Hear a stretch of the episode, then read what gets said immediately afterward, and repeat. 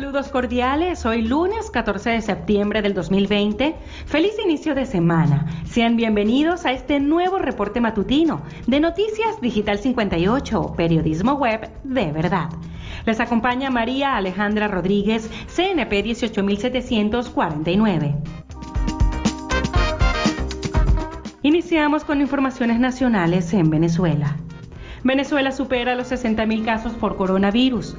910 nuevos contagios y 8 personas fallecidas por la COVID-19 en las últimas 24 horas, con lo que ya son 60.540 los infectados y 485 los muertos desde el comienzo de la pandemia, informó la vicepresidenta ejecutiva Delcy Rodríguez.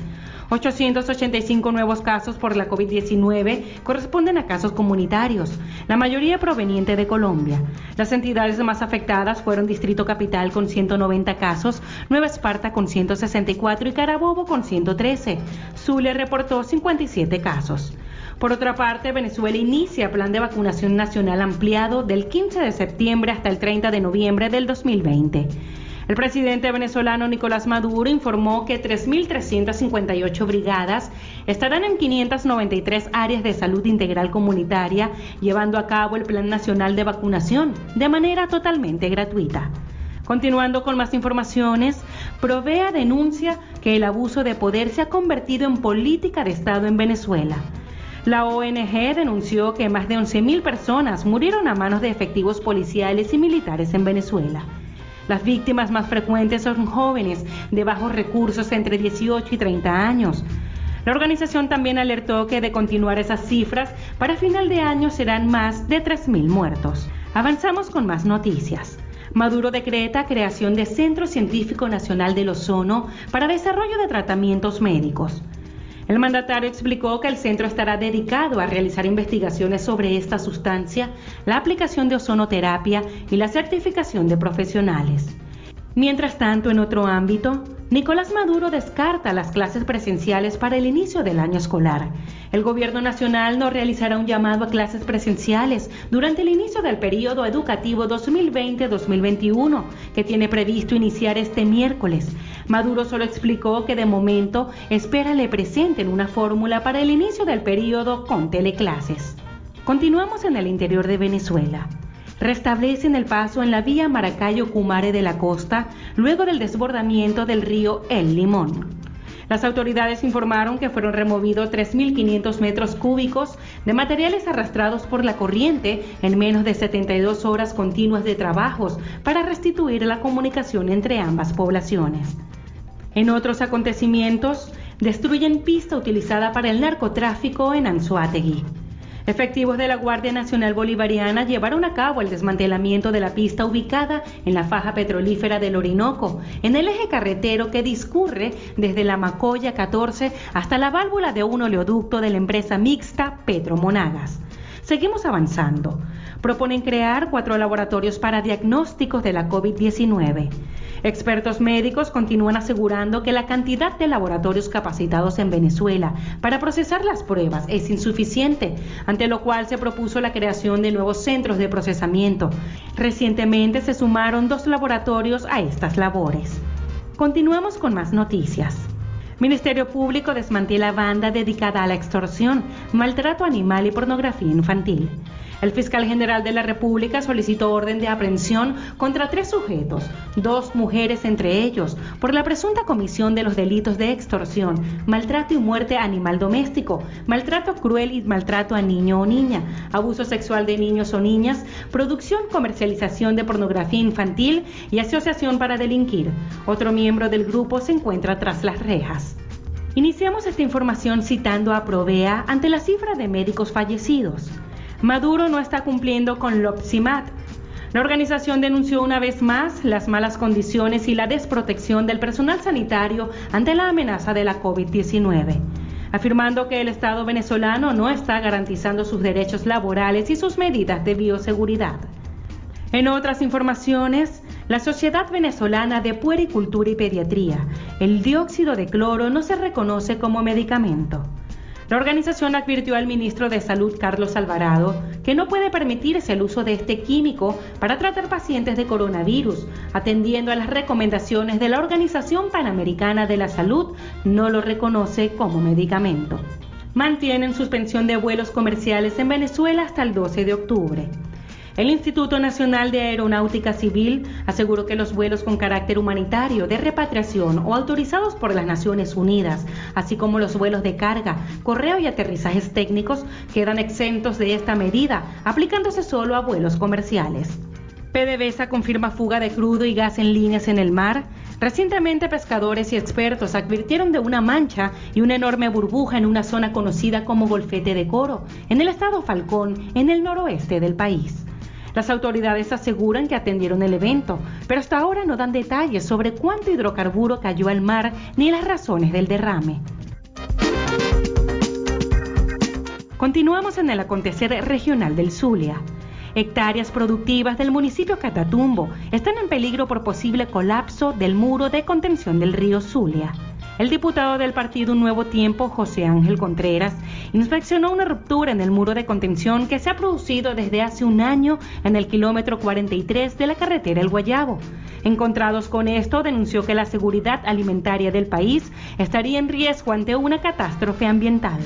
Combustible de procedencia incierta a 0.80 dólares surten en estaciones de servicios de Maracaibo. En la estación de servicio Puente Unión, una gandola de color amarillo surtió de 44 mil litros y otra cargada con la misma cantidad surtió la estación Lagopista. Según usuarios que lograron cargar del preciado líquido sus vehículos, expresaron que les surtieron sin restricción de litros y al costo de 0.80 dólares por litros y no al 0.50 asignado hace meses atrás por el gobierno nacional. Iniciamos el recorrido por el mundo.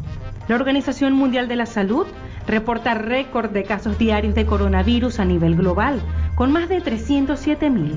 Tan solo en la India se reportaron 94.377 nuevos casos, en Estados Unidos 45.523 y en Brasil 43.718.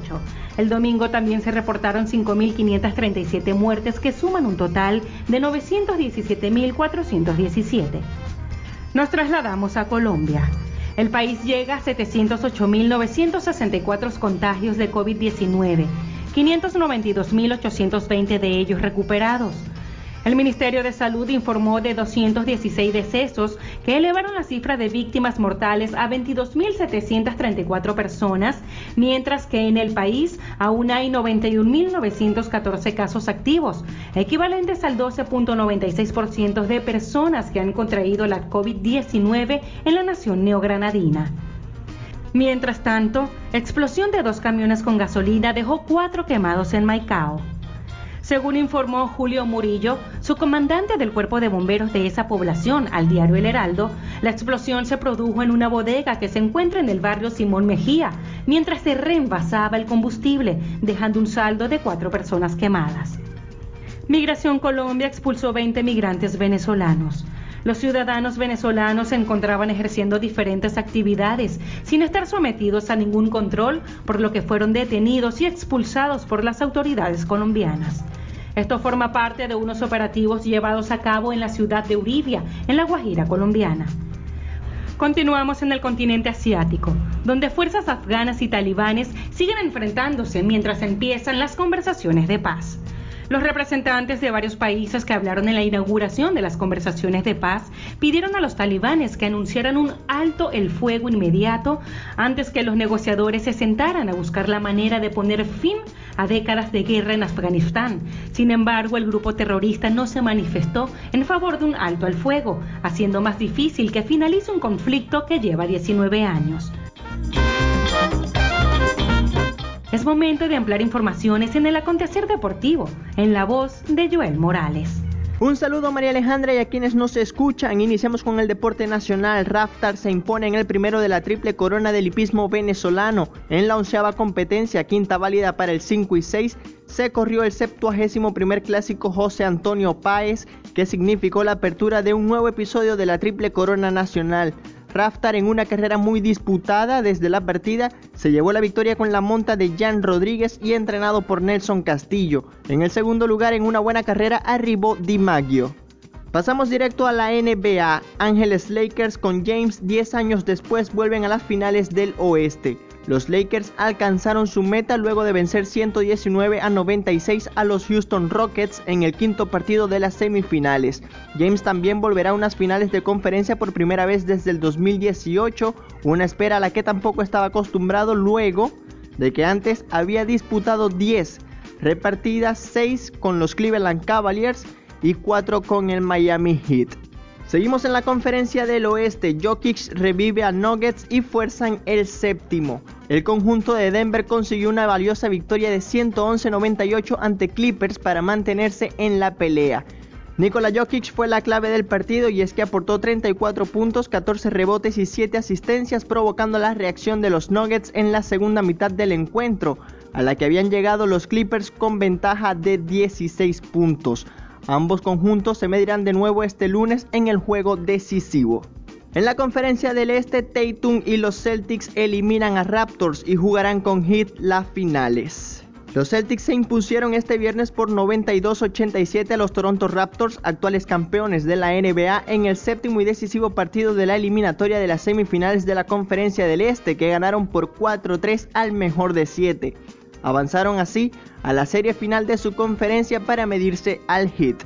En el tenis se definieron los campeones del US Open. Naomi Osaka gana su segundo abierto de los Estados Unidos. La japonesa Naomi Osaka venció a la ex número 1 Victoria Azarenka luego de haber perdido el primer set. El resultado final fue de 1-6, 6-3 y 6-3 a favor de Osaka. En el campeonato masculino, Dominic Thiem remonta dos sets ante Severev y se proclama campeón del US Open 2020. El tenista austriaco, segundo cabeza de serie, derrotó 2-6, 3-6, 6-3, 6-4 y 7-6 al alemán Alexander Severev, quinto favorito del campeonato.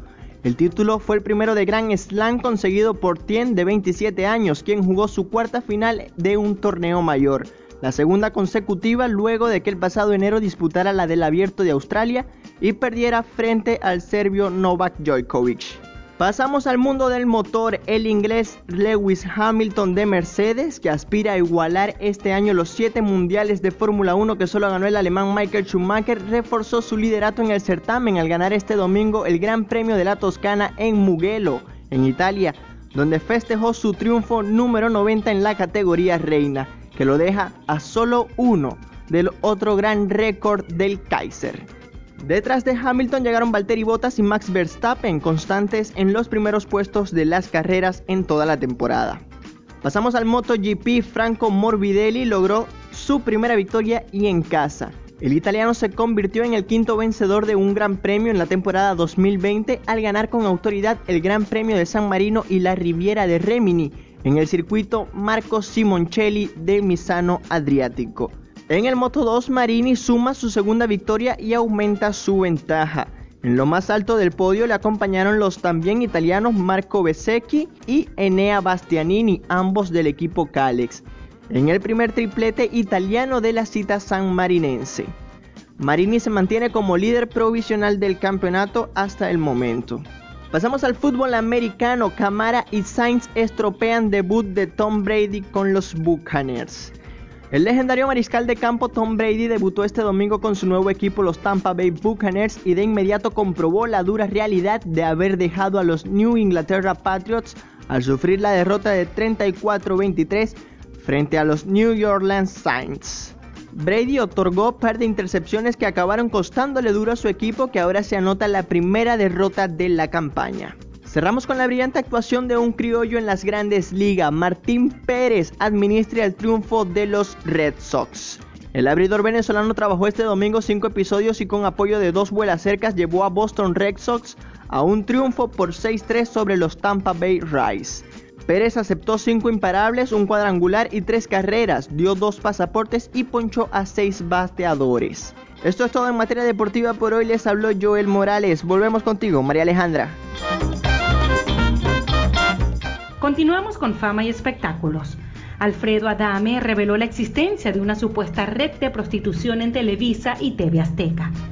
Durante una aparición en el programa televisivo Chisme No Like, el actor expresó que la red de tráfico sexual estaba bajo el mando de una mujer de origen estadounidense y que la misma era la encargada de vender los servicios, incluso que era la representante de varias actrices de estas televisoras.